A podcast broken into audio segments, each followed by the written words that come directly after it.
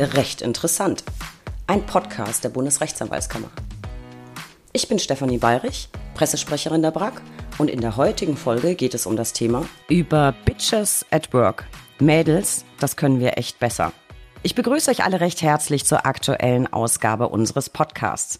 Unsere Folgen mit Dr. Peter Modler zum Arroganztraining sind richtig durch die Decke gegangen und wie in der damaligen Folge angedacht, legen wir heute noch einen drauf. Und ihr erfahrt endlich, was es mit dem Cliffhanger aus der letzten Folge zu tun hat. Kill Talk.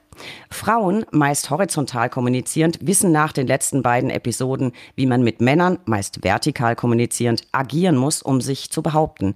Was aber, wenn mein Gegenüber von der Fraktion horizontal ist? Dann helfen die ganzen Tipps ja gar nicht. Richtig. Aber wir schaffen heute Abhilfe. Wenn du als Frau oder Mann beruflich viel mit Frauen oder horizontal kommunizierenden zu tun hast, wenn du vielleicht sogar Führungsverantwortung hast, dann aufgepasst. Wir verraten heute, wie Machtkämpfe unter zumeist Frauen ablaufen und wie man als Chef oder Chefin was und vor allem wann tun kann. Ich verspreche euch, mehrsprachig agieren zu können, ist ein Segen. Also macht mit bei unserem nächsten Fremdsprachenkurs. Lieber Herr Dr. Mohler, ich freue mich riesig darüber, dass Sie heute zum insgesamt dritten Mal zugeschaltet sind und Zeit haben, ein wenig mit mir zu plaudern. Ja, ich fühle mich geehrt, Frau Bayrich, dass Sie mich sogar jetzt schon dreimal äh, dazu holen. Also bin selber beeindruckt, dass Sie das wollen. Ja, ich bin, ich bin ein sehr eigennütziger Mensch und ich nehme bei Ihnen jedes Mal viel mit. Und deswegen dachte ich, ach komm, machen wir noch eine Runde. Lieber Herr Dr. Modler, ich stelle Sie zu Beginn sicherheitshalber noch mal ganz, ganz kurz vor, auch wenn es vermutlich völlig überflüssig ist in Anbetracht der letzten beiden Folgen. Sie haben einige Semester Jura studiert, Sie haben ein abgeschlossenes Theologiestudium, haben promoviert, waren ehrenamtlicher Arbeitsrichter und seit 1998 haben Sie eine Unternehmensberatung. Und ganz nebenbei sind Sie Bestsellerautor, der insgesamt schon fünf extrem erfolgreiche Bücher veröffentlicht hat. Alle weiteren Infos zu Ihrer Person, das sind nämlich ziemlich viele, verlinke ich jetzt einfach mal in den Show Notes. Herr Modler, Sie wissen, ich bin ein Fan Ihrer Bücher, ganz besonders vom Arroganzprinzip, über das wir eben in den letzten beiden Folgen ausführlich gesprochen haben. Und Sie hatten in Folge zwei Ihre Einschätzung dazu abgegeben, welcher Kommunikationsgruppe ich vermutlich angehöre. Wer das verpasst hat, auch noch mal unbedingt reinhören. Und ich sag Ihnen, ich habe noch ganz lang drüber nachgedacht und spätestens mit dem Buch Freundliche Feindin, das ich natürlich auch gelesen habe, war ich mir sicher, Sie liegen richtig. Sie haben absolut recht. Ähm, ich bin ja nun auch schon einige Jahre berufstätig, hatte ganz, ganz viele verschiedene Jobs. Und beim Lesen Ihres Buches war ich genervt. Nicht, ja, nicht von Ihrem Buch, selbstverständlich nicht von Ihren Ausführungen weit gefehlt. Die fand ich wirklich interessant, auch amüsant und vor allem sehr lehrreich, aber von dem Verhalten das Sie schildern. Es ging mir beim Lesen wirklich auf den Keks, was horizontale Machtstrategien und horizontale Aggressionen sind. Und damit unsere Lauscher uns jetzt folgen können. Sie unterscheiden Deborah Tennen folgend zwischen vertikaler und horizontaler Kommunikation. Ganz detailliert haben wir das äh, schon besprochen, aber vielleicht so in Kürze mit ein paar Punkten. Was unterscheidet denn vertikale von horizontaler Kommunikation? Ähm, vertikale Kommunikation äh, fängt meistens mit einer Rangklärung oder mit einer Revierklärung an. Das heißt, äh, vertikale Leute können inhaltlich starke Partner sein, aber bevor die inhaltlich werden können, müssen die erstmal die Rang- und die Revierfragen klären. Das ist bei den horizontalen Leuten ganz anders. Ähm, die interessiert eigentlich diese Rang- und Revierachse ähm, äh, überhaupt nicht. Die sind interessiert an Zeichen der Zugehörigkeit und an Inhalten. Jetzt können Sie sich aber unschwer vorstellen, wenn da also so ein Vertikaler äh, sein, seine Rangklärung äh, gerade durchführt und auf eine, eine Rangbotschaft auf der anderen Seite hofft. Von der anderen Seite kommt aber keine Rangbotschaft, sondern eine Zugehörigkeitsbotschaft. Typisches Beispiel, ähm, letzte Woche habe ich einen Online-Workshop gehabt. Äh, innerhalb der, der, der, ersten fünf Sekunden ist klar, äh, wo die horizontalen und wo die vertikalen sind. Woran sieht man das? An den Bildunterschriften. Weil da sind eben dann da sind eben dann Leute dabei, da steht dann drin Brigitte, Tim, Geschäftsführer Müller. und damit ist schon klar, wer zur vertikalen, wer, wer sehr wahrscheinlich zur vertikalen Fraktion gehört und wer zur horizontalen Fraktion gehört. Jetzt kennen wir quasi den groben Unterschied zwischen vertikaler und horizontaler Kommunikation. Und wir wissen, durch die letzten Folgen, wie man sich sozusagen als horizontal kommunizierende Person in einer vertikalen Welt behaupten kann. Aber selbst wenn ich das jetzt kann, bin ich ja immer noch im Ring und zwar mit den horizontal kommunizierenden. Da läuft alles ganz anders. Ich habe witzigerweise genau zu dem Thema, nämlich Konkurrenz unter Frauen, äh, gerade eine Kolumne veröffentlicht in der Use. Verlinke ich auch mal in den Show Notes. Ich hatte aber einen ganz anderen Ansatz. Ich habe mir gewünscht, dass es einfach weniger Konkurrenzdenken gibt und mehr Orientierung an Vorbildern. Sie haben sich aber jetzt eben dieses Konkurrenzverhalten, das es ja nun wirklich gibt, und die horizontalen Aggressionsstrategien äh, Strategien angeschaut und ich muss, ich muss noch mal drauf zurückkommen, Herr Modler. Ich habe es im letzten Gespräch schon gesagt. Ich musste so schmunzeln beim Lesen Ihres Buches, dass er den Titel trägt, Die freundliche Feindin, weil Sie es Ihrer Frau gewidmet haben. Äh, ein Schelm, wer jetzt denkt, dass ihre Frau ihre Feindin ist, das ist natürlich nicht der Fall, sondern sie ist vielmehr eine gute Ratgeberin, nehme ich mal an, in Anbetracht der vielen guten Gespräche am Rhein. Äh, erzählen Sie doch mal ein bisschen, wie hat Ihre Frau Sie unterstützt bei diesem Buchprojekt? Naja, weil ich einfach selber auch vieles nicht kapiert habe. Also äh, äh meine, meine Frau ist Paartherapeutin und ähm, hat oft erlebt in, äh, in, in Therapieeinheiten, die die hatte, ähm, auf was für eine subtile Weise ähm, horizontale Leute äh, ihre, ihre, ihre Aggression orchestrieren. Ähm, mhm. Mit dem Effekt auf der anderen Seite bei den vertikalen, bei, beim vertikalen Part, der da, äh, der da ja meistens mit am Tisch sitzt, äh, dass der oft gar nicht, ähm, gar nicht gleich kapiert hat, dass das jetzt hier gerade überhaupt eine Aggression ist.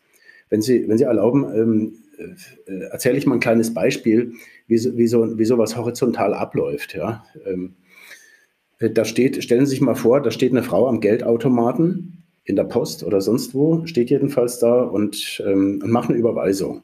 Und äh, vorher war eine ältere Dame da, die, die hat also war unendlich lange gebraucht, bis sie da ihr Zeug äh, abgewickelt hatte. Also alle waren ein bisschen auf 180. Es bildet sich so eine kleine Schlange. Und jetzt kommt also endlich die dran, die Bescheid weiß, wie es geht. Aber sie muss halt auch eine Überweisung eingeben. Steht da, gibt die Überweisung an. Als eine Stimme von hinten äh, ertönt, geht's noch lange? Dann äh, dreht sie sich um und erklärt, nein, es geht nicht lange, ich muss dann diese Überweisung machen, macht weiter mit der Überweisung. Dann sagt die Stimme nach ein paar Sekunden, die Kinder sind allein zu Hause. Na, dann geht es wahrscheinlich nicht so gut. Die Überweisung geht weiter. Die haben bestimmt Hunger jetzt. dann ist die Überweisung endlich abgeschlossen. Dann dreht die überweisende Person sich um und will rausgehen, merkt aber, dass ihr die andere so einen absoluten Todesblick nachschickt, bis sie draußen ist. und, und das war ein Klassiker ein Klassiker der horizontalen Aggression, weil, weil wie hätte das ein Vertikaler gemacht? Wenn da ein Vertikaler ungeduldig geworden wäre, der hätte sich vielleicht ein bisschen nach vorne gedrängelt und hat er gesagt, soll ich es Ihnen mal erklären? Oder geht es nicht schneller? Oder irgendwie sowas. Jedenfalls so eine direkte, so eine direkte, ähm, vielleicht sogar massive Aussage, aber äh, nichts Subtiles irgendwie ähm, äh, über die Bande. Aber das Entscheidende bei dieser horizontalen Aktion war eben, dass da direkt gar nichts passiert, sondern dass es indirekt passiert und dass es sehr gerne äh, passiert mit über die Erzeugung von schlechtem Gewissen. Sehen Sie, und da sind wir schon bei dem Punkt, was mir auf den Keks geht. da sind wir schon ganz klar bei einem Punkt, der mir auf den Keks geht. Herr Modler, eine Frage, die man Ihnen wahrscheinlich hunderttausendfach schon gestellt hat, aber sie drängt sich einfach auf. Wie kommt man dazu, als Mann sich mit dem Thema weibliche Machtstrategien zu befassen, ein Buch drüber zu schreiben? Naja, gut, also ich bin, ähm, ich bin Unternehmensberater seit, äh, seit Jahrzehnten und ähm, ich lerne von meinen Klientinnen und Klienten. Und mir ist einfach aufgefallen in den, in den letzten, ich würde mal sagen, in den letzten zehn Jahren, äh, dass es da immer mehr Themen gibt, die es halt in den Jahren davor äh, noch nicht so massiv gegeben hat. Und darauf antworte ich. Und äh, was mir da auffällt, ist, dass diese Fälle, in denen hochkompetente Frauen jetzt in Chefinnenpositionen reinkommen, die nehmen zu, worüber wir uns ja alle freuen können. Aber ähm, die haben dann in der Regel, haben dann auch oft äh, viel weniger äh, Auseinandersetzungen mit autoritären Kollegen oder mit äh, neidischen Kollegen oder mit inkompetenten Kollegen. Die gibt es immer noch. Aber im Vergleich zu früher ist es weniger geworden.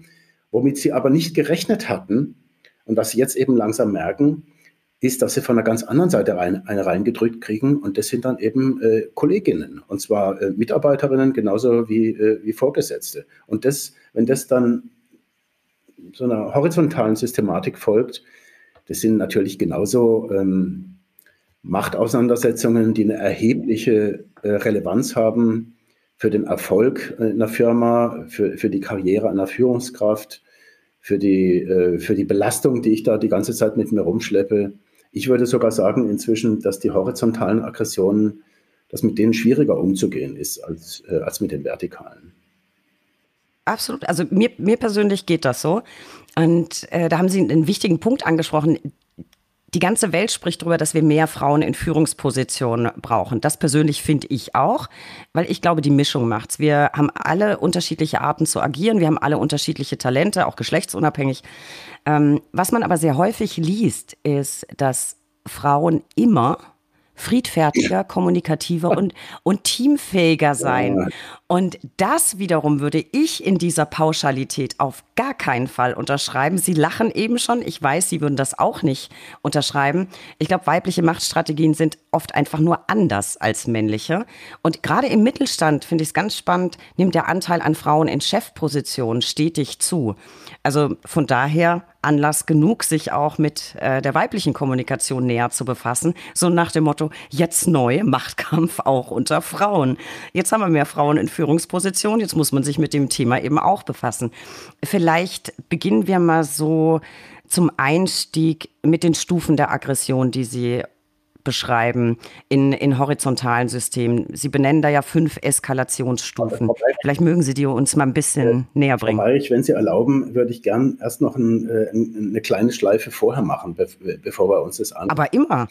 Ähm, weil es einen, äh, einen Wissenschaftler gibt, ähm, der, äh, der sträflich unterschätzt wird in dieser ganzen Angelegenheit. Und das ist ähm, ein ein, äh, äh, ein, äh, ich weiß gar nicht, ist er Soziologe, ist er Anthropologe, jedenfalls heißt er Björkquist von der Universität Turku. Das ist ein, äh, das ist ein Wissenschaftler, der ähm, in Deutschland, soweit ich das sehen kann, mit seinen Forschungen praktisch nicht rezipiert worden ist. Der hat auf Englisch publiziert, aber wo er wirklich rezipiert worden ist, das sind die, die skandinavischen Länder. Aber irgendwie, der hat seine Arbeiten in den 90er Jahren geschrieben, also fast zeitgleich zu Tennen 90er Jahre, 2010er Jahre. Und ähm, da habe ich so das Gefühl, der Feminismus in, äh, in Skandinavien, der hat diese, diese Forschungsergebnisse aufgegriffen, aber der, der Deutsche nicht. Ich weiß nicht wieso, äh, vielleicht ist es als ehrenrührig verstanden worden, aber der Typ steht ja auf der Seite der Frauen. Und das Ganze fing für ihn so an, dass er angefangen hat bei einem Forschungsprojekt äh, Gewalt auf Schulhöfen. Und Mhm. Und da hat, ähm, da hat er immer nur zu hören gekriegt, ja klar, äh, die Jungs auf dem Schulhof, die prügeln sich halt, ja. Und alle waren interessiert an dem, was die Jungs da machen. Und da hat sich dieser junge Wissenschaftler überlegt, okay, warum soll ich denn jetzt eigentlich zum zigsten Mal das untersuchen, was alle anderen auch machen? Ich, ich mache was ganz anderes. Ich untersuche, was machen eigentlich die Mädchen? Und das fand ich wirklich interessant, was er dann da über die Jahre rausgekriegt hat, weil er bestätigen konnte, ja, stimmt, die Mädchen auf dem Schulhof prügeln sich nicht so offen aber dass da, ähm, dass da keine Aggression stand, stattfand, äh, das hat er ganz, ganz schnell nachgewiesen, dass es eine völlig absurde äh, Annahme war. Weil was die Mädchen gemacht haben, er hat es in verschiedenen Altersstufen verfolgt, ähm, je älter die Mädchen wurden, umso reichhaltiger haben die etwas eingesetzt, was er als äh, soziale Kriegsführung verstanden hat die, die haben über einen immer größer werdenden äh, Pool an Kontakten ver, äh, verfügt. Und äh, wenn jemand diszipliniert werden musste aus diesem horizontalen Kontext, ja, da sind ihm eben die Kontakte abgeschnitten worden. Und äh, das war, das war äh, langfristig für die Betroffenen viel, viel schmerzlicher äh, als alles, was diese Jungs da auf dem Schulhof veranstaltet haben. So ist, der, so ist überhaupt der Fachbegriff entstanden. Ähm, Sozi soziale Aggression und er hat dann in der Folge auch immer von der indirekten Aggression gesprochen und das genau äh, ist das, was Horizontale bevorzugt machen. Sehen Sie, ich, ich habe mich auf dem Schulhof geprügelt. Ja, ja Frau Bayrich. Ich habe schon, immer, ich hab schon immer sowas vermutet, Frau Bayrich. Ja, ja aber ja. Zu, zu, Recht, ein kleiner Junge mit Brille ja. hat mich, die ich auch eine Brille trug, gehänselt und gesagt, ich sei eine Brillenschlange. Und dann habe ich ihm seine Brille von der Nase gehauen. Ich kann das absolut nachvollziehen. Äh, meine, meine kleine Enkelin hat mir erzählt letztens vom Turnunterricht, da gibt's eine, da haben die im Turnunterricht immer mal wieder so eine, äh, so eine Matte, auf der darf man kämpfen. Dann habe ich sie gefragt, ja, wie kämpfst du da?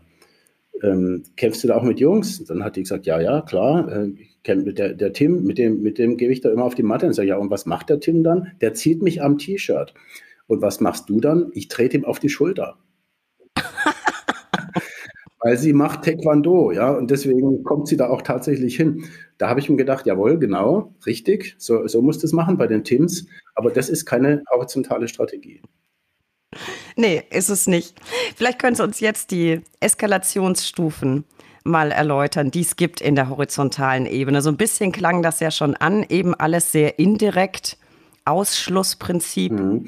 Vielleicht können Sie uns da mal ein bisschen mitnehmen. Im Grunde, wenn wir uns nochmal daran erinnern, äh, dass diese beiden wichtigsten Achsen für dieses horizontale System, das ist die Achse der Zugehörigkeit und die Achse der Inhalte. Und mein Eindruck ist, dass der überwiegende Teil von horizontaler Aggression, der läuft auf dieser Zugehörigkeitsachse, in dem nämlich die Zugehörigkeit entzogen wird. Das beginnt alles scheinbar ganz harmlos. Vielleicht erinnern Sie sich, beim, beim vertikalen System gab es diese drei Eskalationsstufen, nämlich ganz unten der High Talk, wo es um intellektuelle ähm, Argumentationen und Informationen ging. Dann kam der Basic Talk, dann kam der Move Talk. Mit High Talk fängt es auch in dem horizontalen System an.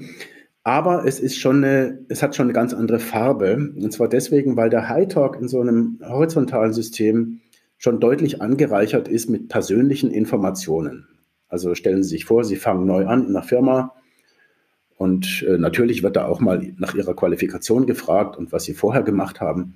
Aber dann äh, gibt es schon eine ganze Menge Fragen, die da eben so subkutan mitlaufen. Also wo, äh, also Sie sind ja erst zugezogen, ja. Wo, wo, wohnen Sie denn da jetzt? Ja, da hinten, ah, in dem Stadtteil wohnen Sie. Mhm.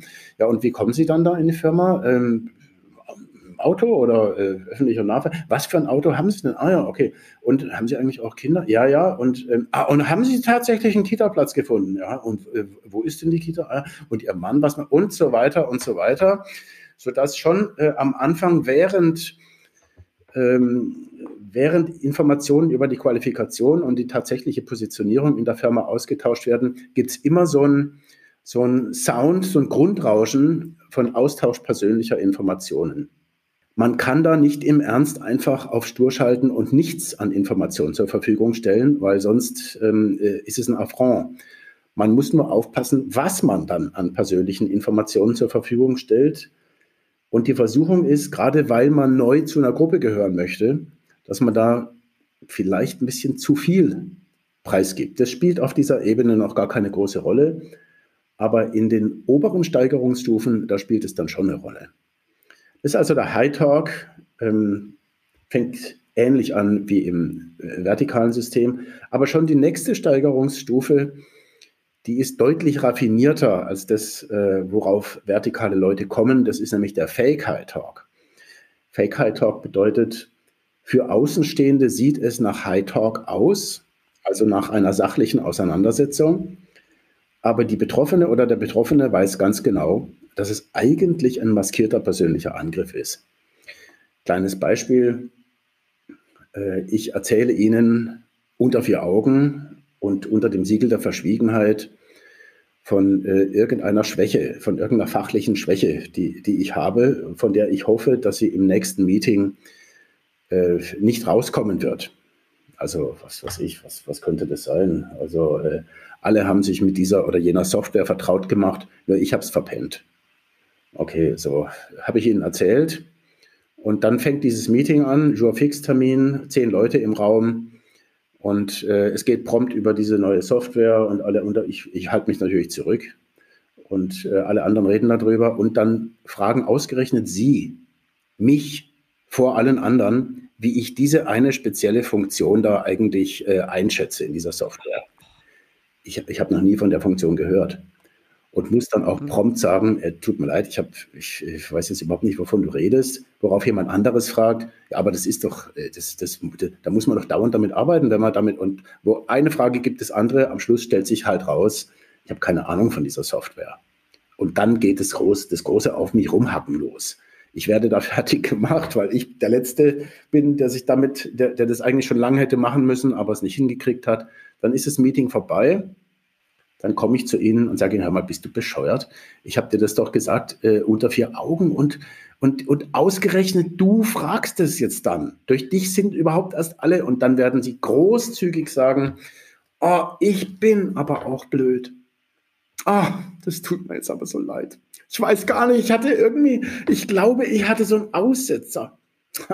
Ich kann mir das gar nicht erklären. Oh je, oh je, oh je. Also tut mir echt leid. In Wirklichkeit tut Ihnen gar nichts leid, weil äh, es gibt irgendwas, äh, worum Sie mich beneiden und wo Sie schon die ganze Zeit finden, äh, der musste mal eine draufkriegen und das haben Sie mir jetzt auch tatsächlich angerichtet.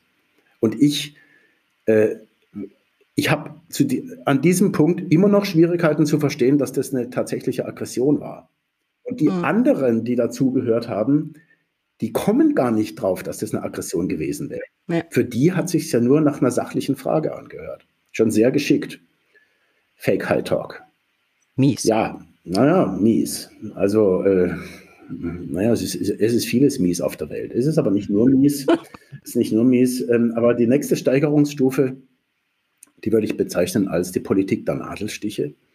Ähm, diese, diese ganzen Steigerungsstufen, über die wir jetzt sprechen, äh, je mehr ich über, ihre, über ihren persönlichen Hintergrund weiß, umso schmerzhafter werden diese Steigerungen jetzt werden. Das heißt, ähm, wenn ich einen Gegenstand oder ähm, äh, ein Erinnerungsstück oder, äh, oder äh, ir irgendetwas, woran Ihnen liegt, wenn ich das also weiß, dass Ihnen daran liegt, dann werde ich mich mal ganz genau damit beschäftigen. Also äh, typisches Beispiel, Sie sind äh, an einem bestimmten Thema in der Firma nicht nur wahnsinnig interessiert, sondern auch kompetent. Und äh, jetzt gibt es ein Meeting zu genau diesem Thema. Sie erfahren es aber erst eine Woche später, dass dieses Meeting überhaupt stattgefunden hat. Es wissen alle, dass das eigentlich Ihr Thema ist. Aber Sie erfahren es halt mhm. erst hinterher. Also gehen Sie zu der, die, äh, die diese Mailingliste gemacht hat, äh, auf der Sie merkwürdigerweise nicht drauf waren, und fragen die. Sag mal, du weißt doch, das, das, ist doch genau mein Thema, habe ich ja die ganze Zeit drüber geredet. Wieso war ich, wieso, wieso bin ich denn da nicht eingeladen worden? Und dann wird die auch sagen, also, das kann ich mir nicht erklären. Also, äh, ich weiß ja, dass du da so, ja, aber pah, irgendwie, ich, äh, Moment, ich muss da, es kann sein, dass es da einen Kopierfehler gegeben hat, dass ich die, diese Liste von der, diese Tabelle, das kommt ja immer wieder vor, solche Kopierfehler, ja. irgendwie hat es mir da die Datei verhauen. Und ja, also, aber beim nächsten Mal, ja, also da bist du natürlich dabei. Ja, auf jeden Fall. Und sie werden beim nächsten Mal wieder nicht dabei sein. Und da wird mhm. ihr wieder irgendeine scheiß Entschuldigung einfallen. Oder sie haben einen Gegenstand, habe ich auch schon erlebt, ist sozusagen äh, das, äh, äh die, die, die, Kulmination dieser, äh, dieser Politik der Nadelstiche. Sie haben einen Gegenstand auf dem Tisch liegen, der ihnen persönlich besonders wichtig ist, weil er mit ihrer Biografie zu tun hat. Also da ist ein, äh, ein Foto von, äh, von ihrer geliebten Katze. Die ist vor fünf Jahren gestorben und seither haben sie keine neue Katze, weil das war ein solch unglaublich tolles Tier. Und, aber das Foto ist weg. Und ähm, sie wissen ganz genau, sie hatten es da auf diesem Schreibtisch liegen. Es ist aber weg. Ihre Tür ist immer auf, das ist überall so, Türen sind alle auf, jetzt ist ihr Foto weg. Also das ärgert sie jetzt wirklich, aber vielleicht hat die Putzfrau runter, vielleicht ist es runtergeflogen beim Putzen. Sie kriechen da auf dem Boden rum. Nein, kein Foto.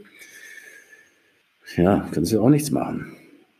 Am nächsten Tag ist es wieder da. Und zwar an der linken Kante vom Schreibtisch, wo sie es nie hinlegen. Da ist es da. Finden sie schon ein bisschen komisch. Aber was wollen sie da sagen? Also, naja, zwei Tage später ist es wieder weg. Es liegt auf dem Fensterbrett. Es liegt auf dem Fensterbrett, Frau Beirich.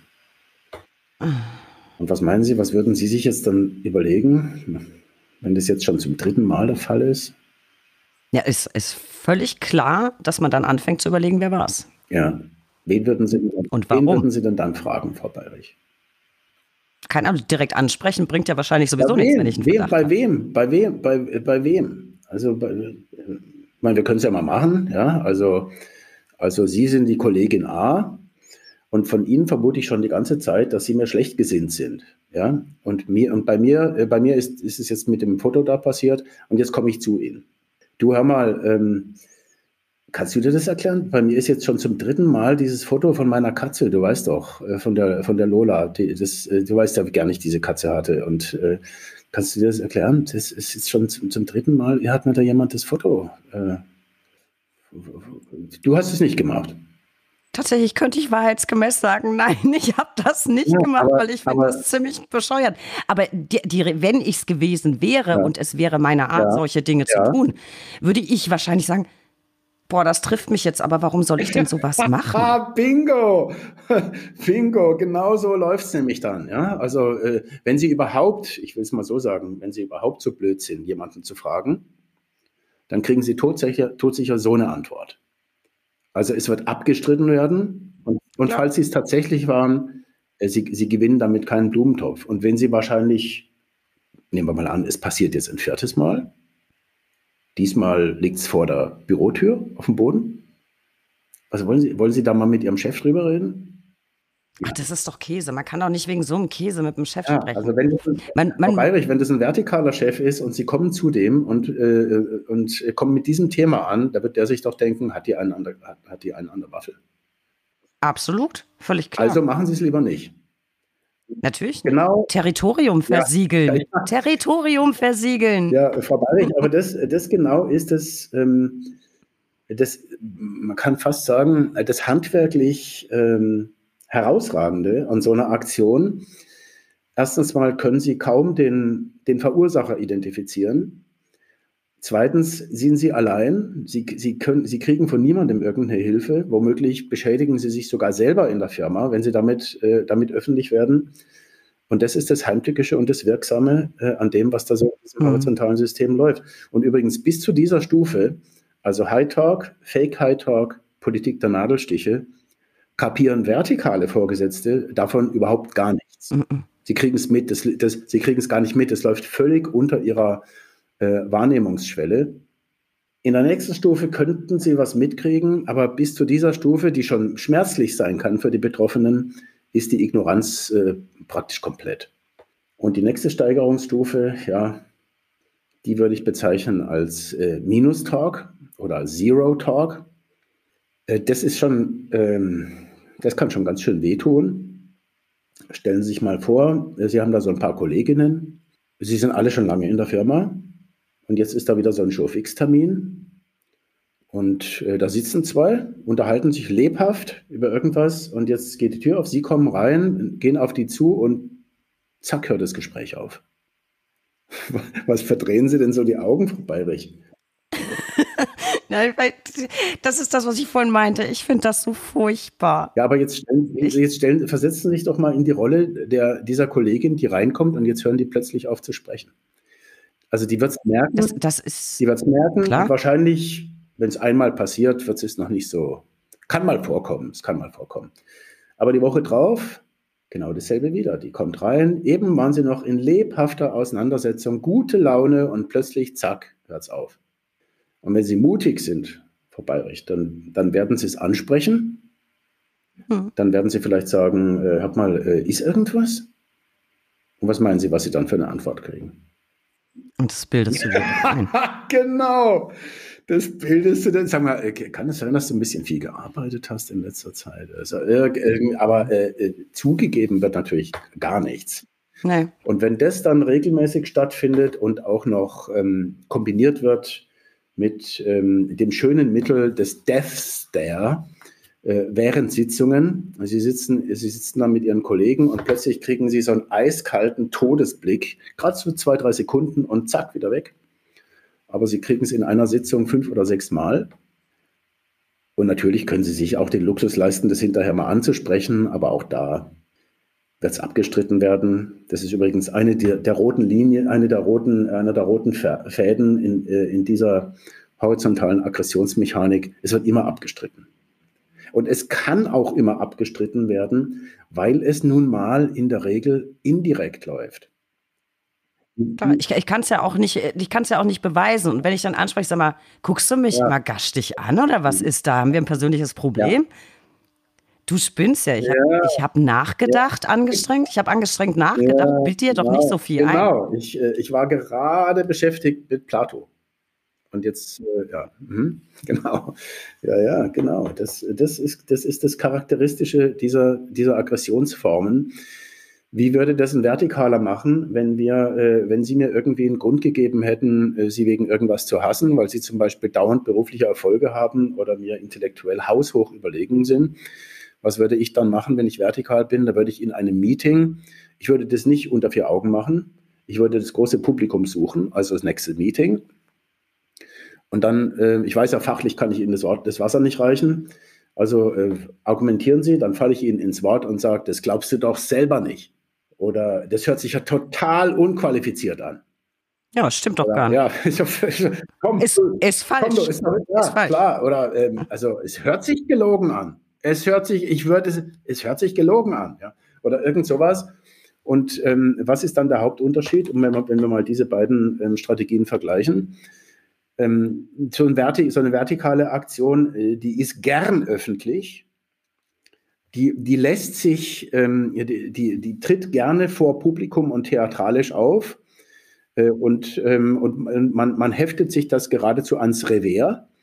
Hast du gesehen, wie ich dir eine reingedrückt habe im Meeting? Boah, die hat er ganz schön geguckt, oder? So, das, das machen Vertikale, ja, oder ähm, äh, also was man auf jeden Fall äh, macht, man macht das direkt. Also ich warte nicht in der Pause, ich mache das nicht in der Pause. Da hören ja auch viel zu wenig Leute zu. Ich mache es also direkt. Und genau das läuft im horizontalen eben System eben völlig anders. Da ist gar nichts direkt. Es, wird, es ist immer indirekt.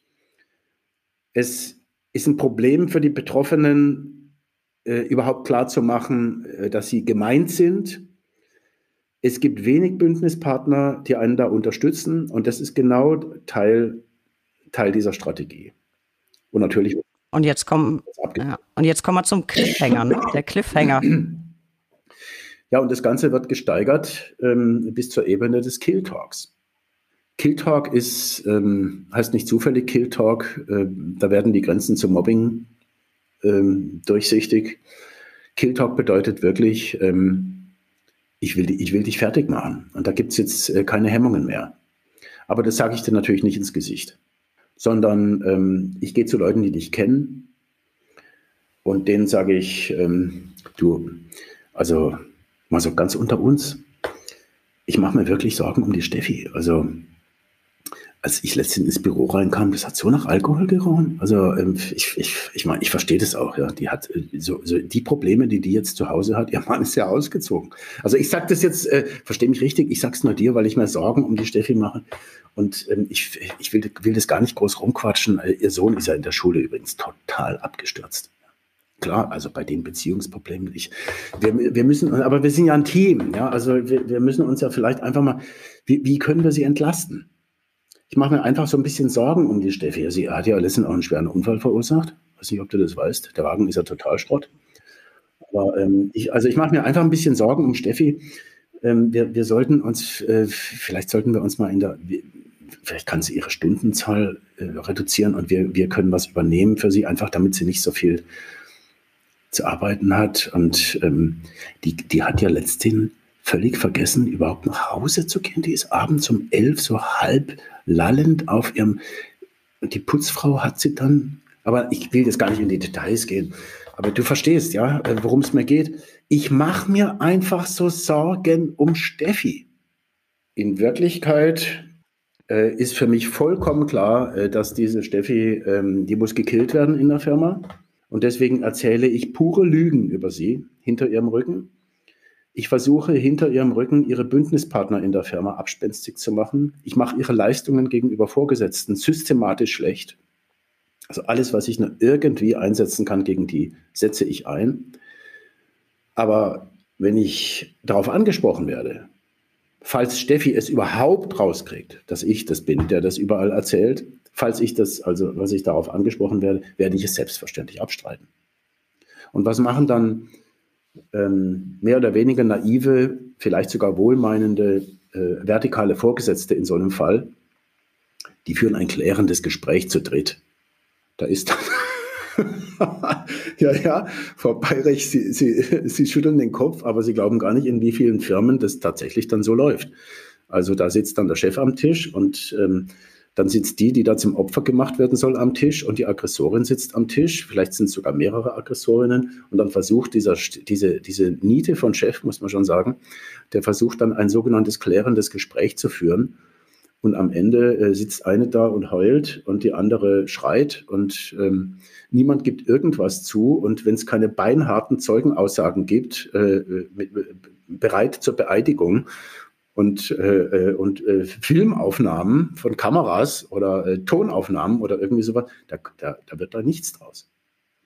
Und im Unterschied übrigens zum, äh, zu diesen naiven drei vertikalen Steigerungsstufen, wenn ich also diese, diese drei ähm, Aggressionssteigerungen in einem vertikalen System in einem Meeting erlebt habe und mich dagegen wehren konnte, dann ist es oft so, dass da wenig zurückbleibt.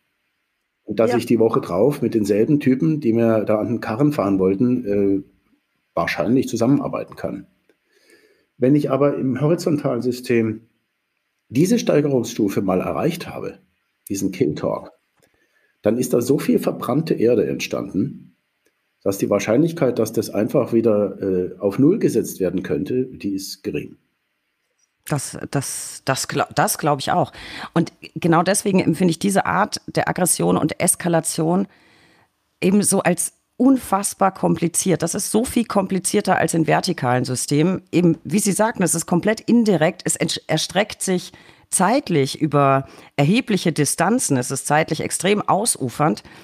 Und äh, vielleicht können Sie uns noch so ein paar konkrete Beispiele dafür nennen, was man so in einer, Sie haben es so zauberhaft ausgedrückt, horizontalen Waffenkammer vorfindet. Ich fand, das waren so herrliche Begriffe dabei wie lächelnde Lähmung, sprachliches Curare.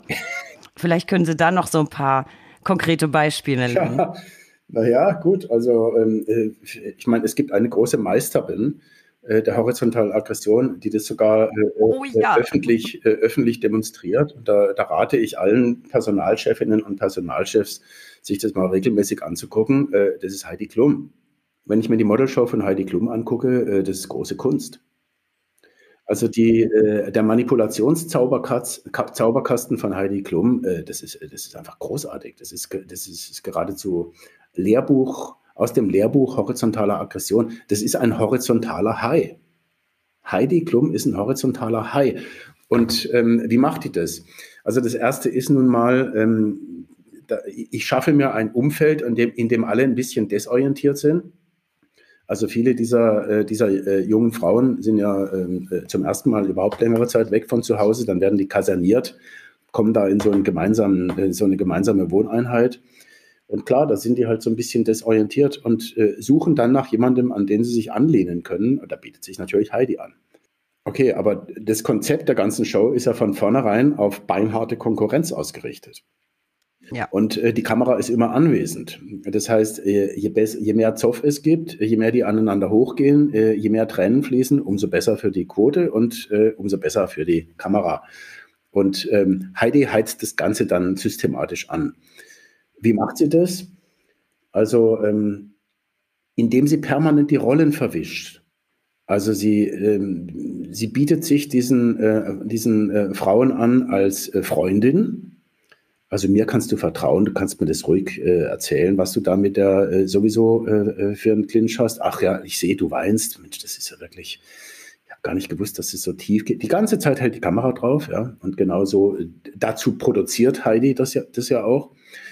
Also äh, die, sie bietet sich an als die Freundin. Sie bietet sich natürlich auch an als die Mama, weil die Mama ist nun mal nicht da. Also ähm, äh, kannst immer zu mir kommen, ja, bin immer für dich da. Ähm, allerdings hat sie halt auch die Rolle äh, derer, äh, die einen auswählt und aus der Show rauskicken kann. Sie ist also sozusagen äh, der, der, ultimative Boss, gegen dessen Entscheidungen es keinerlei Widerspruchsmöglichkeiten gibt. Ähm, sie ist auch oft, ähm, sie tut manchmal so, als wäre sie eine Gleichaltrige. was völlig absurd ist, aber sie, aber sie tut manchmal so, ja. Den Gipfel finde ich immer, wenn sie als Moderatorin auftritt. Also wenn dann, äh, wenn dann wieder mal äh, so, ein, so, ein, äh, so, eine Gruppe von, von, von Frauen äh, gegen, sich gegenseitig an die Kehle geht, was Heidi ja sogar meistens ähm, genau orchestriert hat, vorhersehbar äh, wusste, äh, früher oder später wird es passieren. Und jetzt gehen die also ähm, aneinander hoch. Und dann schwebt Heidi ein, ähm, um das Ganze zu schlichten. In Wirklichkeit ähm, führt das dann meistens dazu, dass eine oder zwei in der Gruppe erst recht zum Abschluss freigegeben werden nachdem, nachdem Heidi eine Moderation gemacht hat, äh, die eine überhaupt erst dadurch, dadurch, dass sie es gemacht hat und wie sie es gemacht hat, an den Rand der Gruppe drängt. Ich habe hab mir ja den Spaß gemacht, in, äh, in meinem Buch Die freundliche Feindin äh, mal so eine Folge, so, so, so ein paar längere ja. Dialoge ähm, äh, darzustellen. Und ich finde es wirklich übel, was, äh, äh, was die da macht. Aber so, so kann man es nun mal handwerklich machen. Also das, was Sie vorhin angesprochen haben, diese, ähm, diese freundlichen Zumutungen, das ist auch sowas. Ja? Also, also ähm, ich, äh, ich lächle Sie freundlich an und ähm, dann gebe ich Ihnen noch irgendein bisschen äh, so ein paar positive Botschaften. Ja? Sie sehen heute aber wieder gut aus, Frau Bayrich. Sie sehen mir so gut aus, ich so Wahnsinn, ja. Also auch dieses Make-up, ganz toll. Ich meine, ähm, äh, aber können Sie mal aufhören, sich so oft zu widersprechen? Aber Sie wissen, wie sehr ich Sie schätze, Frau Bayrich. Ähm, äh, wirklich auch Ihr Parfum unheimlich toll. Ähm, äh, ich muss Ihnen leider Ihr Honorar jetzt um 50 Prozent kürzen. Aber wenn jemand damit klarkommt, Frau Bayrich, dann Sie, weil Sie so ein Pioniergeist sind. Ja? Und das ist ja das, was ich an Ihnen schätze, Frau Bayrich. Sie kriegen jetzt ab morgen auch ein Kellerbüro, da läuft die, läuft die Dose aus der Wand runter. Aber äh, auch da, das, das schaffen nur die Härtesten, Frau Bayrich. Und Sie gehören dazu. Sie gehören einfach zu einem Auserwählten. Ich habe das gleich gedacht, als ich Sie das erste Mal gesehen habe. Und, äh, und das machen sie auch noch so charmant. Ist, also ich, ich zähle auf Sie, Frau Bayrich. Also äh, wenn hier, wenn ich hier auf jemanden zähle in der Firma, dann auf Sie, Frau Bayrich. Ich, ich hoffe, Sie wissen das, wie sehr ich Ihnen vertraue. ja. Das, das, ist eine, das ist eine ganz üble Sache, weil man das gar nicht verarbeitet kriegt. Da tritt einem jemand total freundlich, scheinbar aufgeschlossen, lächelnd Gegenüber macht einem Komplimente und dann kommen aber solche Hammerbotschaften. Ja, genau. Äh, das muss man erstmal äh, sortieren, geistig. Ja, das ist, das ist genau der Punkt. Also, ähm, und, der, und das Eingangstor dieser, äh, dieser Sorte ähm, äh, Aggression aus dem horizontalen Waffenkasten, das ist das Permanenzlächeln. Also ähm, äh, ich will Ihnen eine reindrücken und äh, was weiß ich, äh, manipulative äh, Vorgesetzte, auch vertikale Vorgesetzte, die horizontale Sprachkenntnisse haben, machen das gerne. Ähm, mehr Gehalt, mehr Gehalt krieg, äh, kriegst du nicht. Also du arbeitest sowieso schon für drei, mehr Gehalt kriegst du nicht. Was kriegst du stattdessen? Freundschaftsbotschaften. Das ist das Billigste. Das ist super billig. ja. Also, okay, Tariferhöhung, nee. Du kriegst, du kriegst Lächeln. Okay, so, dann, dann lächle ich sie zu und, und das, das Schwierige ist, dass unser Gehirn einfach ein bisschen langsam ist.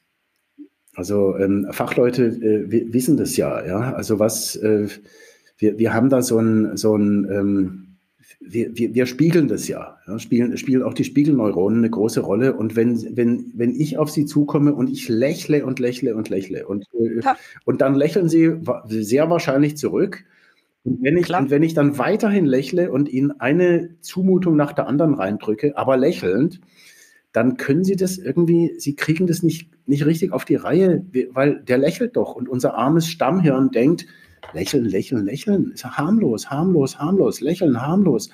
Und dann ist die Szene vorbei und Sie war in so, waren in so einem Stupor und ähm, da ist die Szene vorbei und erst, und erst langsam dämmert Ihnen, was gerade passiert ist.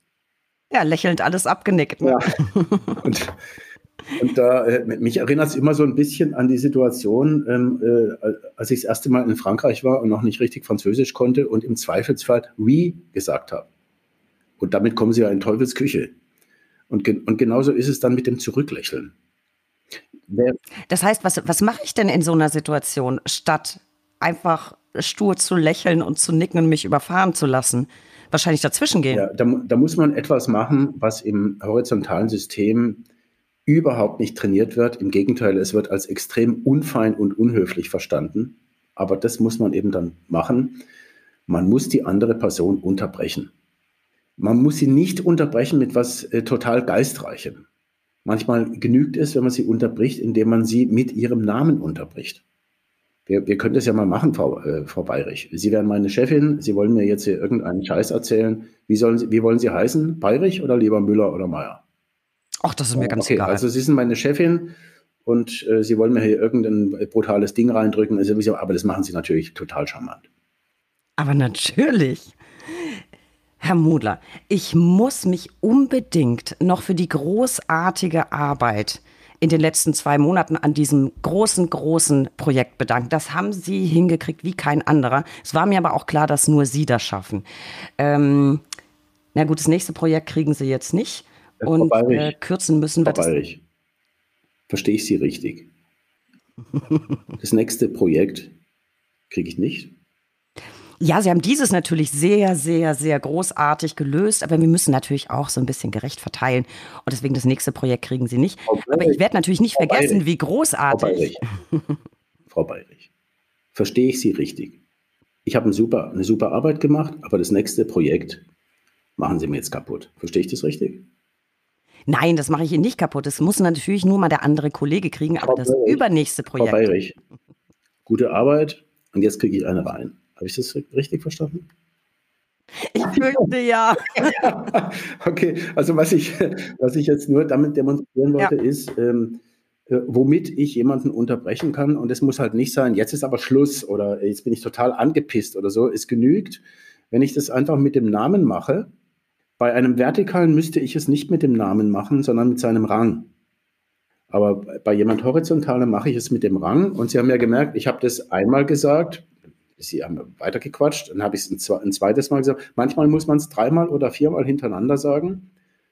Und auch wenn man dann noch gar nicht weiß, was man jetzt antworten soll, ist es gut, das unterbrochen zu haben. Weil wenn Sie so ein, so ein permanentes Lächeln rein, reinkriegen, dann, dann gerät man manchmal, wenn dann auch noch der, so ein freundlicher Sprachsound ertönt auch wenn es Zumutungen sind. Aber diese Kombination freundlicher Sprachsound plus Lächeln, da gerät man dann manchmal in so eine Trance, in so eine, ja. in so eine, äh, in so eine Kadi-Schlange äh, äh, Trance. Und da muss, man, da muss man rauskommen, einfach durch so eine Unterbrechung. Und dann kapiert man meistens überhaupt erst, um was es geht. Ja, also ich habe das jetzt eben auch gemerkt, es ist sehr viel schwieriger, immer wieder an demselben Punkt anzusetzen, an dem Sie mich unterbrochen haben ich komme ja gar nicht dazu, kurz mein Sermon abzuspulen und das zu beenden und dann rauszugehen oder was auch immer. Äh, Finde ich, find ich sehr, sehr interessant. Was können Sie uns noch zu sprachlichem Curare erzählen? Das hat mir auch so gut gefallen. Ja, das, da, sind wir ja, da sind wir ja schon mittendrin, ähm, weil das, dieses, dieses, äh, das, was ich als sprachliches Curare bezeichne, das wird genau durch solche Manipulationen erzeugt. Das, das bringt mich in eine Lähmung rein. Ähm, ich bin dann so verwirrt und weiß gar nicht mehr, ich kriege so viel, so viel gleichzeitige ähm, Botschaften, die sich eigentlich widersprechen, wenn ich genug Zeit hätte, um die mal auseinanderzukriegen, dass ich dann in eine totale Lähmung reinkomme und gar nicht weiß, wie mir passiert. Und deswegen ist es so wichtig, diese Unterbrechung zu machen. Weil dann kriege ich, dann habe ich die Chance, wieder mal zu atmen und Sauerstoff zu kriegen und dann funktioniert das mit dem Curare nicht mehr. Ja, das, das glaube ich auch. Ich kann mir aber auch tatsächlich vorstellen, also ich meine, solche ja, Eskalationsstufen zu erkennen. Ähm, ich arbeite ja auch schon lange in, wie ich denke, auch verschiedenen Systemen. Äh, ich glaube, es ist wirklich wahnsinnig schwierig für vertikal kommunizierende Vorgesetzte, das zu erkennen. Und ich glaube, das Problem ist oft, selbst wenn man da so ein bisschen was mitbekommt, glaube ich, wird das gelegentlich so ein bisschen abgetan als, ach Gott, die Ladies sind heute wieder also ich hasse den Begriff, aber stutenbissig ja, oder das ist so klar. zickiges Getue. Und ich glaube, es wird oft gar nicht erkannt, dass da gerade ein Machtkampf äh, stattfindet. Wie kann ich denn als vertikale Person, die, Führungs, äh, die Führungskraft ist, was kann ich dazu beitragen, sowas eher wahrzunehmen? Gibt es da ein paar konkrete Strategien? Also ähm, ich muss mir zunächst mal als vertikale Führungskraft klar machen, wie beschränkt mein, mein Kommunikationshorizont ist, wenn ich mich allein auf vertikales Kommunizieren äh, äh, einlasse. Also das finde ich schon mal den ersten Schritt. Also die Annahme, auf der, Wert, auf der Welt wird überhaupt nur vertikal kommuniziert, äh, das ist bereits der Punkt, von dem an es schief läuft. Und ich sollte mal, ähm, ich sollte verstehen, dass wenn es da Dinge, wenn es da Verhaltensweisen gibt, die ich nicht begreife, die, die, ich nicht, die ich nicht deuten kann, dass ich mich dann genau darum kümmern müsste und die nicht mit einem schnellen Etikett zukleistern. Also dieses Etikett ähm, Zickengehabe, Zickenkrieg, das ist zu 95 Prozent ein Etikett, das überforderte vertikale Führungskräfte oder Kollegen in den Raum stellen, wenn sie etwas einfach nicht, äh, nicht nachvollziehen können. Mhm. Und dann meinen sie, wenn sie dem halt so ein, so ein Etikett geben, dann, dann könnten sie damit umgehen. Das ist meistens ein, äh, ein völlig, völlig grotesker Irrtum. Das Problem ist, dass, dass diese indirekten Strategien, ähm, das, ist, das ist vertikalen fremd. Also äh, wenn, wenn, ich, äh, wenn, wenn ich Sie, Frau Bayrich, äh, als Gefahr für mich sehe, dann werde ich Ihnen, äh, wenn ich ein Vertikaler bin, dann werde ich Ihnen irgendwann mal sagen, hör zu, du Arsch, ähm, äh, bei mir kriegst du keinen Fuß auf den Boden. Nur, dass du es ja. weißt. Das, ähm, das werden Horizontale niemals machen. Wie, wie, wie, würden, wie würden es Horizontale machen, wenn ich, wenn ich Sie treffen wollte? Ich würde mit Ihrer besten Freundin reden. Ich müsste also erstmal rausgekriegt haben, dass Sie überhaupt eine beste Freundin haben. Ähm, ich würde mich also um die Beziehungen kümmern, weil ich weiß, äh, Beziehungsmaterial ist Kriegsmaterial. Das wissen Vertikale schon mal gar nicht. Also dann rede ich mit ihrer besten Freundin und der sage ich, also die Bayrich, die kriegt ja überhaupt nichts auf die Reihe. Was die schon alles an die Wand gefahren hat, unglaublich. Und das Geld schmeißt die raus mit vollen Händen. Ja, und die ist total überfordert von ihrem Job. So, und ähm, ich rechne damit, dass diese Freundin das Ihnen irgendwann sagen wird. Und dann werden sie irgendwann kommen und mich zur Rede stellen. Sagen mal, was erzählen Sie hier über mich? Also ich schmeiße Geld mit vollen Händen raus, ich kriege überhaupt nichts auf die Reihe. Und dann werde ich sagen, wie, wie immer bei diesen horizontalen Strategien, dann werde ich sagen, ja, das kann ich jetzt überhaupt nicht erklären. Also da, da liegt ein Missverständnis vor. Was hat denn die, was hat denn deine Freundin da erzählt? Also ähm, scheinbar kannst du dich nicht so gut auf die verlassen. Also wenn ich jemanden mag, dann bist du es.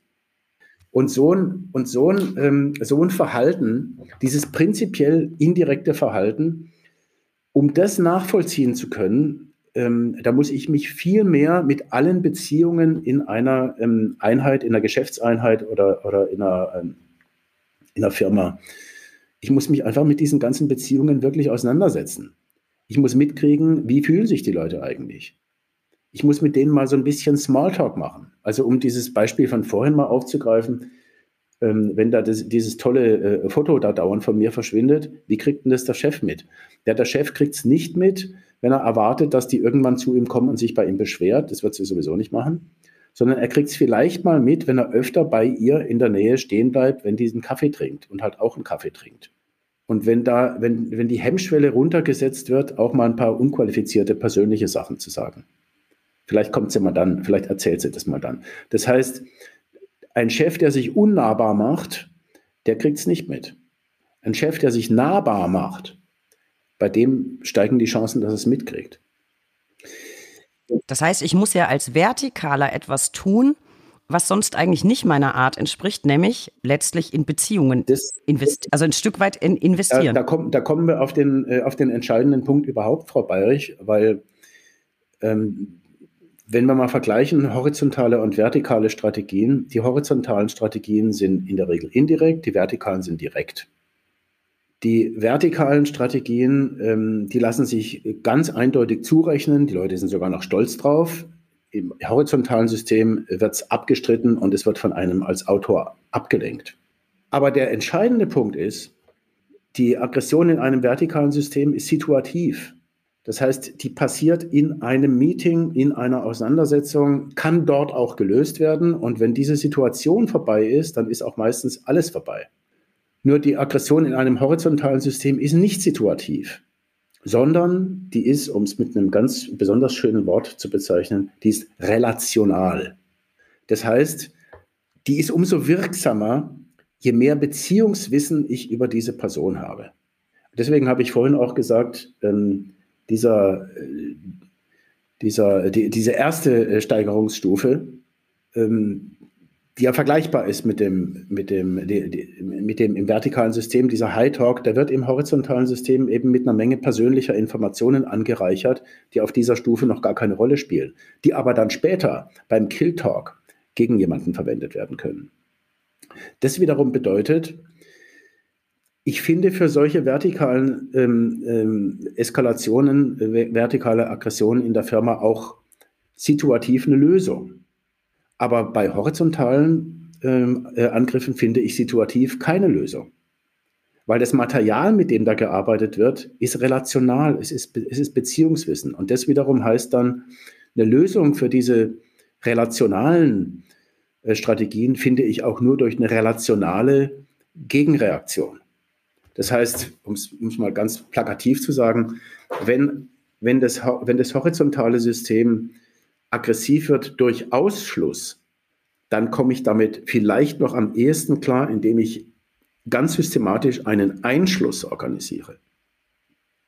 Und das bedeutet, ich muss sowas machen wie eine ganz ähm, kühle, bewusste, reflektierte Beziehungspolitik.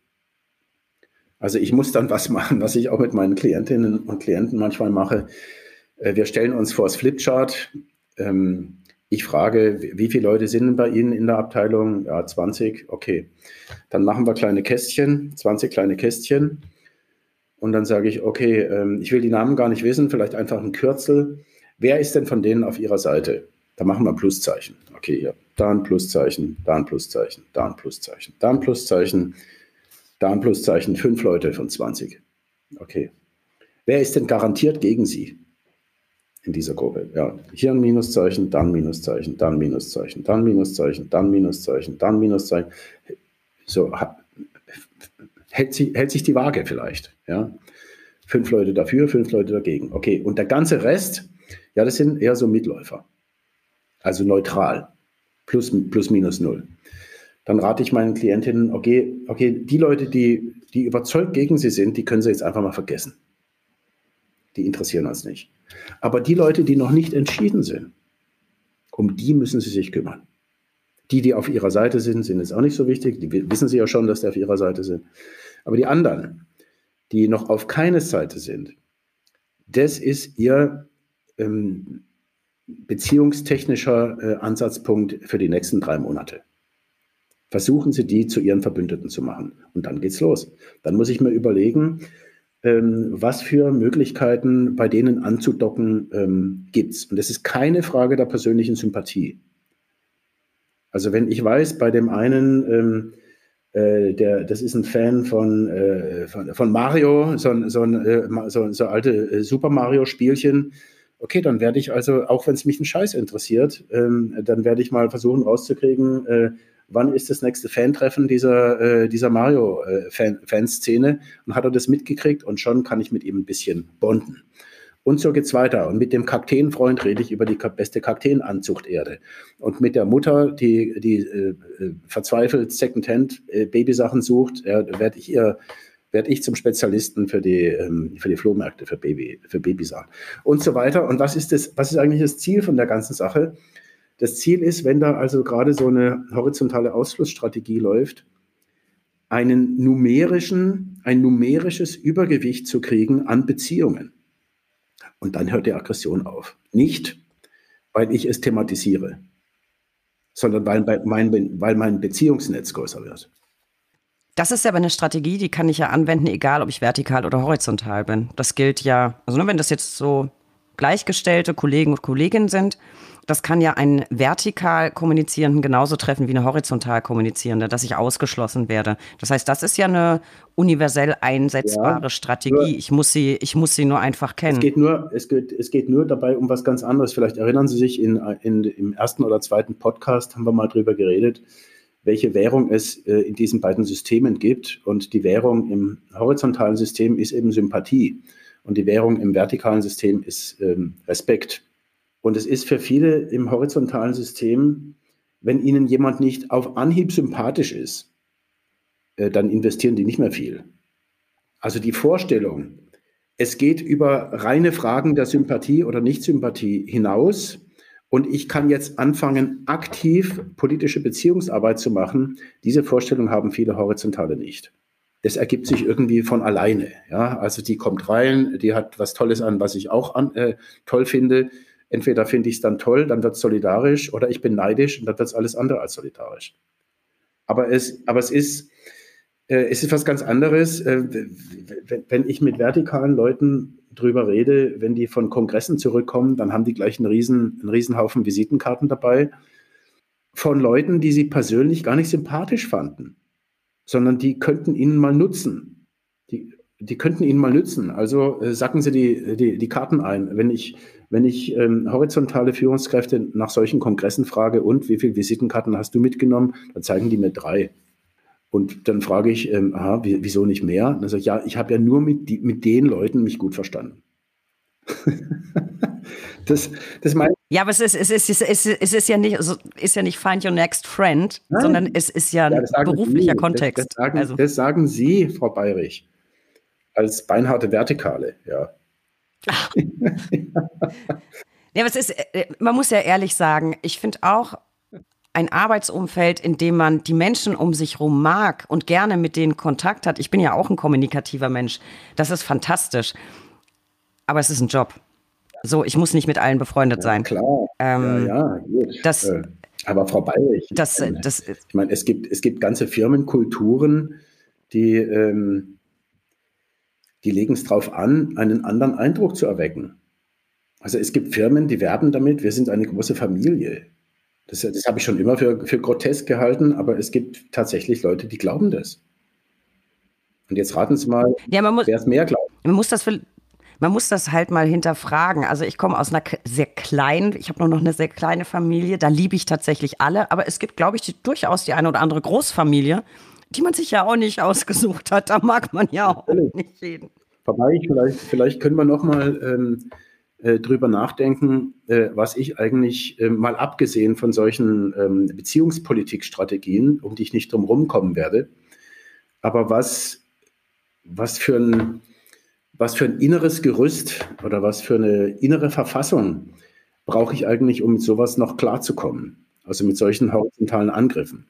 Weil natürlich ist es, Wichtiger Punkt. Natürlich ist es aufregend, wenn ich in, in so einem Meeting von einem Vertikalen angegriffen werde und der sagt mir, ähm, äh, äh, weil, weil ich gerade sachlich brillant bin, äh, sagt er mir, ähm, äh, das, äh, das hast du ja alles erfunden. Und dann kann ich dem widerstehen, ist die Sitzung vorbei und dann, dann, dann merke ich meinen Puls und mein Herz schlägt und ich atme tief und weil es war halt so aufregend, ja. Aber wenn wir uns das mal angucken, was horizontal an Aggressionen organisiert wird, dann ist der Schmerz, der dabei erzeugt wird, der geht viel, viel tiefer und es geht viel, viel länger. Ich verliere bei diesen horizontalen Aggressionen viel, viel, viel mehr Energie als bei diesen vertikalen. Und was kann ich machen, um mich da innerlich äh, zu schützen dagegen? Da, da, sehe ich aus meiner Sicht zwei, zwei Strategien. Die eine Strategie ist, ich darf meine berufliche Rolle als Panzer nutzen. Also wenn ich da die ganze Zeit in die Firma reingehe, ähm, als Steffi, hallo, ich bin die Steffi und äh, der Steffi geht es jetzt nicht gut oder der Steffi geht es gut und die Steffi hat das gemacht und die Steffi hat jenes gemacht, ähm, dann mache ich mich äh, sehr verwundbar. Wenn ich da reingehe und sage, ähm, äh, ich bin die Abteilungsleiterin, bei Gelegenheit ähm, erkläre ich euch auch, dass ich Steffi heiße. Aber zunächst mal bin ich die Abteilungsleiterin. Oder ich bin die äh, ITlerin. Oder weiß, weiß der Henker, was da, was da meine Rolle ist. Aber das ist meine berufliche Rolle. Und wenn dann jemand, jemand anfängt, mich persönlich treffen, dann trifft er zunächst mal, wenn ich das ernst nehme mit dieser Rolle, dann trifft er, er nicht, mein, mein, nicht gleich meine Seele, sondern er trifft zuerst mal meine Rolle. Das ist mhm. unheimlich wichtig, weil, weil wir äh, leider seit seit der humanistischen Psychologie der 70er Jahre gelernt haben, ähm, du sollst nicht in, in der, äh, mit deiner Rolle kommunizieren, du sollst immer mit, mit Ich-Botschaften kommunizieren. Und das, ja. Und das ist, für, das ist für Angriffe innerhalb der Firma, kann es extrem verhängnisvoll sein. Also die Rolle ist ein Schutz und ich würde nicht niemals freiwillig auf diesen Rollenschutz verzichten, hinter den ich mich äh, im Zweifelsfall komplett zurückziehen kann. Das ist der eine Punkt.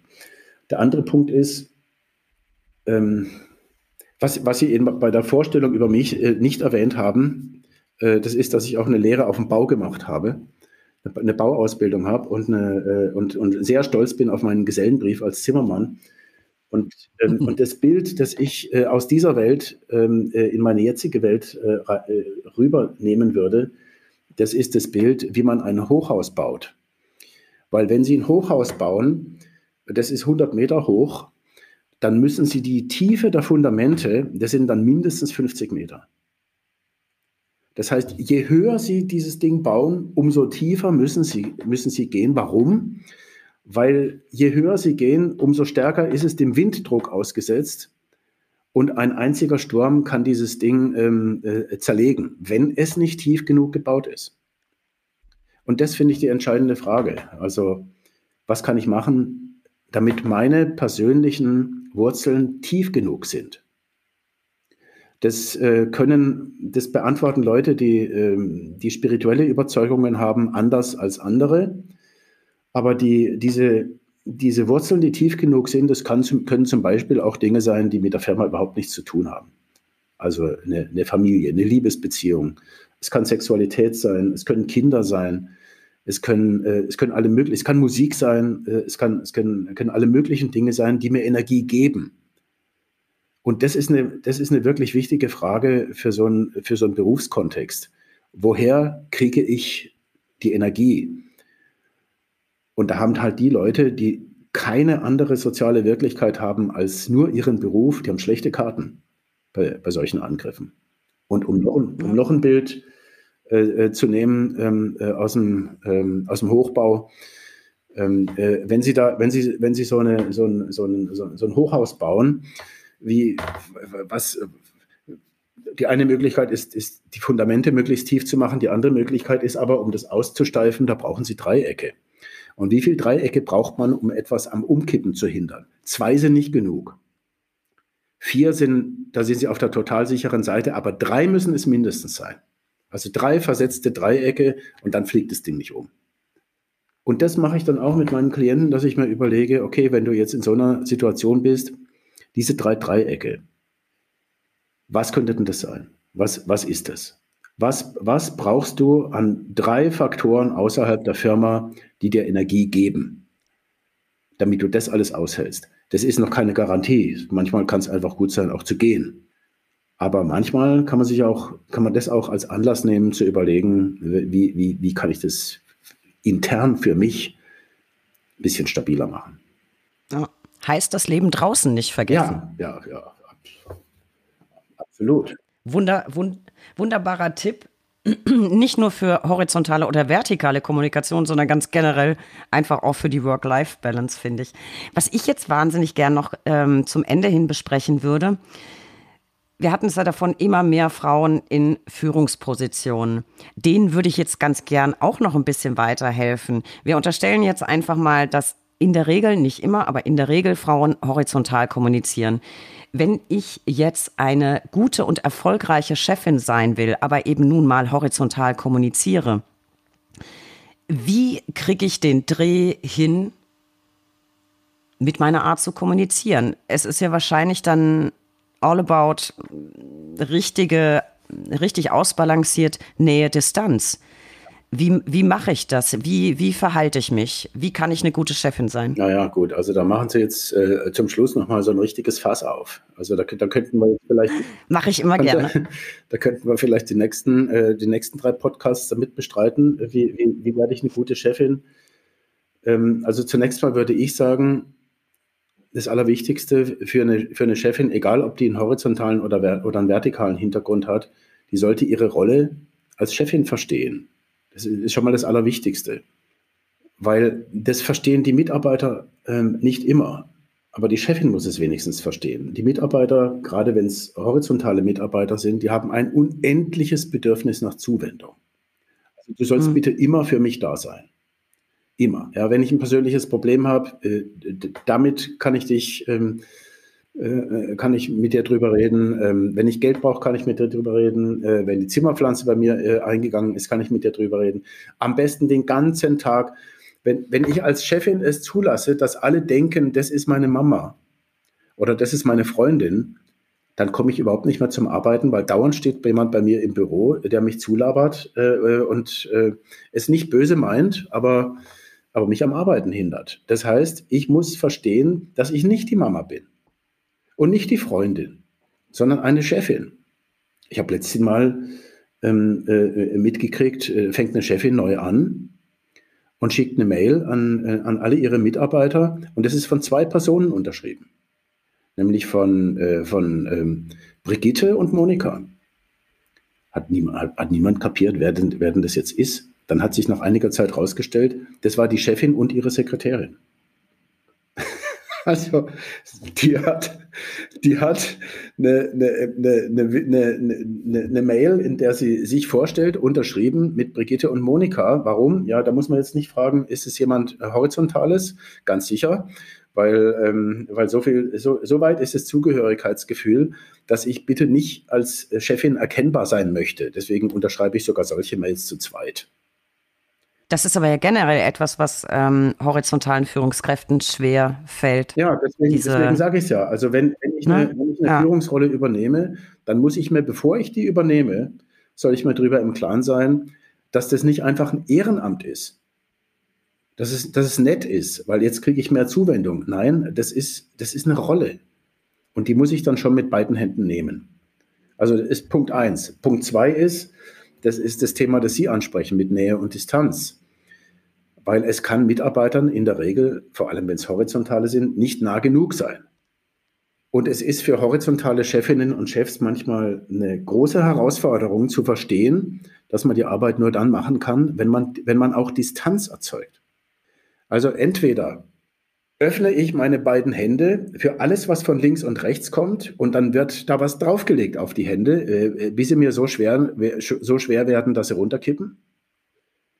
Oder ich strecke meine Hände aus in einer abwehrenden Bewegung und halte immer alle auf Distanz und dann kommt irgendwann eben niemand mehr. Das sind, zwei, das sind die beiden Extreme. Kommt und bringt mir, eure, bringt mir alle eure Sorgen, mit denen ihr euch beladen habt. Ich will euch erquicken äh, oder oder äh, lasst mich doch in Ruhe, Leute. Ich will von euch überhaupt nichts wissen. Und zwischen diesen beiden Extremen bewegt sich eine Chefin. Das heißt, die muss sich jeden Tag neu überlegen, wer braucht eine Abstandsbotschaft und wer braucht eine Nähebotschaft. Und das ist nicht bei allen Leuten dasselbe.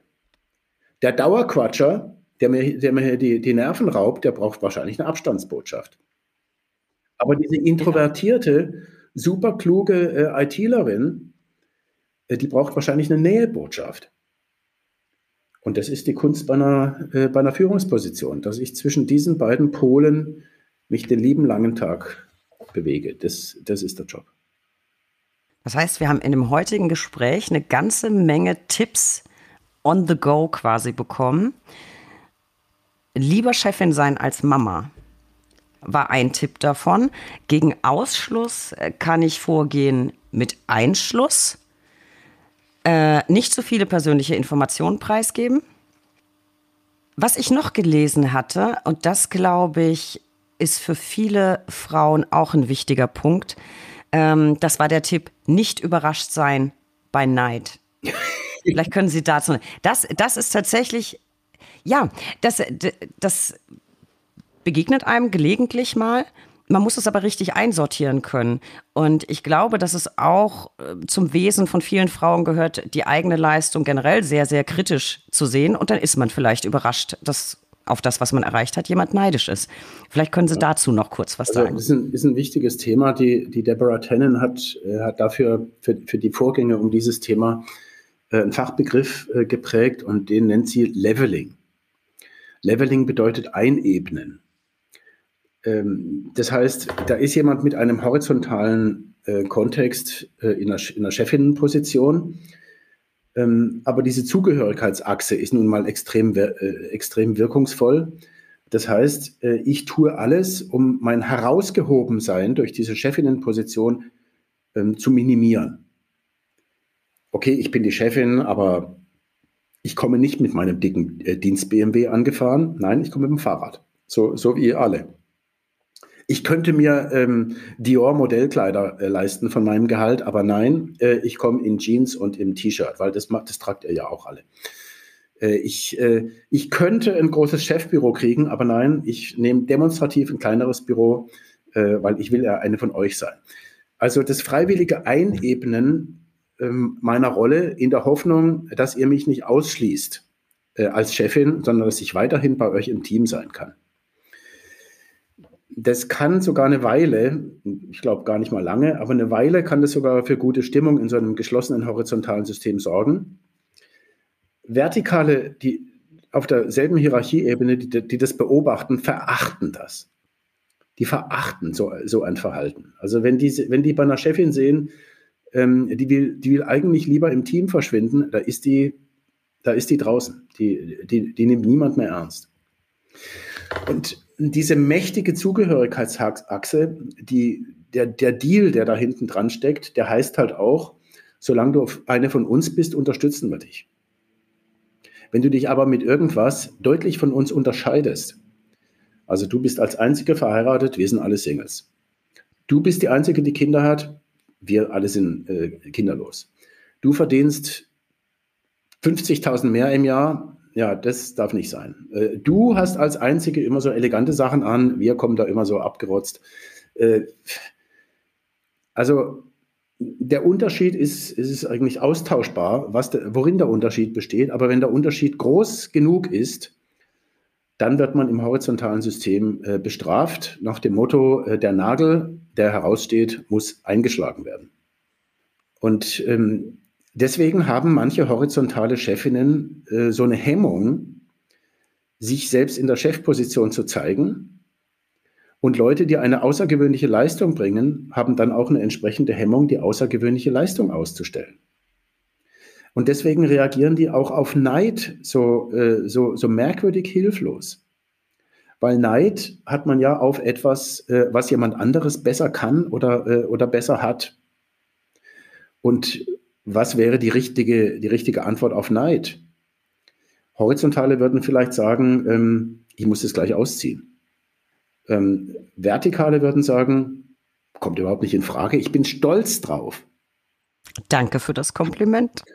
Ja, also Neid, ähm, wenn, wenn, jemand, wenn jemand eine herausgehobene Position kriegt durch die Position oder durch die eigene Leistung, dann würde ich äh, Klientinnen und Klienten empfehlen, bitte rechnen Sie ab der ersten Sekunde sofort mit Neid. Seien, seien Sie bloß nicht überrascht. Das ist ähm, part of the deal ist es. Und wie gesagt, man kann es auch einfach als Kompliment sehen. Letztlich. Es ist nicht schön, ähm, aber glaube ich, so kann man das auch sehen. Das war noch ein wichtiger Tipp. Und was ich vergessen hatte, wir hatten vorhin noch einen wertvollen Tipp. Ähm, beim sprachlichen Kurare oder bei der lähmen, beim lähmenden Lächeln äh, Tempo rausnehmen. Im Zweifel unterbrechen. Das waren doch ganz hervorragende Tipps. Mein Lieblingstipp war trotzdem das Leben draußen nicht vergessen. Ähm, ich bin auch jemand, der den Job sehr, sehr wichtig nimmt. Und für mich persönlich ist es in vielerlei Hinsicht heilsam, ab und zu sich mal selbst zu sagen, meine Güte, es ist doch nur dein Job, nicht dein Leben. Ich glaube, das ist, das ist immer eine ganz, ganz gute Sache. Herr Modler, ich fand das wieder wahnsinnig aufschlussreich. Wie gesagt, ich hatte das Buch ja schon gelesen, aber so im Gespräch. Ich werde auch heute wieder sehr drauf rumkauen. Mir ist auch heute wieder einiges klar geworden. Ja, ich, ich habe zu grübeln. Von meinem Lieblingstipp, das Leben draußen nicht vergessen, kommen wir zu meiner Lieblingskategorie, den drei Ls. Der Buchstabe L kann für so vieles stehen.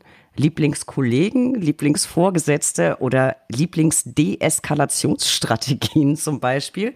Und für Sie habe ich heute die drei folgenden Ls zum Leben draußen, das man nicht vergessen darf. Ihr Lieblingssport, das würde mich interessieren. Das ist völlig eindeutig. Das ist Mountainbiking. Mountainbiking? Ja. Also richtig, fahren Sie richtig Touren? Ja, ich fahre richtig Touren. Also zweimal, äh, mindestens zweimal in der Woche 40 Kilometer. Ui. Ja, das, ich, das ist. Ich, ich, Frau Weirich, ich gehe auf die 70 zu. Je älter, je älter Sie werden, umso mehr müssen Sie investieren, damit, damit der Laden noch läuft. Ja, also, sportlich fit. Ich weiß nicht, ob ich das schaffen würde. Vielleicht sollte ich auch mal anfangen, ein bisschen, bisschen mehr Sport zu machen. Dann ebenfalls zur Kategorie Das Leben da draußen. Ihr Lieblingsautor, das würde mich auch interessieren. Der Lieblingsautor für mich ist äh, aktuell Raoul Schrott. Der Raoul Schrott. Ähm, und zwar, was ich besonders toll finde, ähm, das sind die Übersetzungen seiner, seiner klassischen Sachen. Also die, ähm, die, äh, das, das Gilgamesch-Epos hat er sicher, hat er sicher sogar ähm, äh, übersetzt oder die, die alten äh, klassischen äh, Tragödien. Äh, das ist, ähm, das ist hinreißend, die, wie der das schafft, äh, jahrhundertealte Texte rüber zu transportieren in, in unsere Zeit. Das ist fantastisch. Großartig. Ich bewundere das. Das, das, klingt, das klingt extrem spannend. Damit werde ich mich mal auseinandersetzen. Und jetzt hätte ich gern noch so was, was Amüsantes zum Ende hin. Ist Ihnen mal eine Lieblingspanne passiert, Herr Modler? Naja, wie das eben so ist bei Pannen, also so richtig Lieblings äh, ist es eigentlich nicht, aber, ähm, aber eine aber für uns dann eine Lieblingspanne. Ja. Äh, also eine, eine Panne, die, die, die ich nicht vergessen werde, ähm, äh, das, das war in meiner Lehrlingszeit. Ich war, ich war ganz am Anfang der Lehrzeit und ähm, wir hatten da so ein großes Magazin mit Material, Nägel und Eisenteile und alles Mögliche. Ein Riesending. Und ähm, eines Tages, äh, ich, ich glaube, war, war glaube ich in der dritten oder vierten Woche als Lehrling, schickt mich der Geselle ins, ähm, ins Lager, äh, hol mal die Siemens Lufthaken. Und dann bin ich in dieses Lager und, und typischer, wie es eben so typisch ist für Lehrlinge, sie sind zu doof zum Fragen. Also fragen Sie nicht nach, sondern gehen hin und versuchen sich selber zurechtzufinden. Und ich irre in diesem Lager rum und suche nach diesen Siemens Lufthaken, Siemens Lufthaken, bis, bis mein Chef zufällig vorbeiläuft und mich fragt, was machst du da? Und sage ich, ja, ich suche die Siemens Lufthaken. Hat er mich nur ganz mitleidig angeguckt und gesagt, du armes Arschloch, das machen sie mit jedem. Weil die gab es natürlich nicht. Luftha Luft, Lufthaken. Eben, ich habe mich auch eben gefragt, was zum Henker ist bitte ein Lufthaken?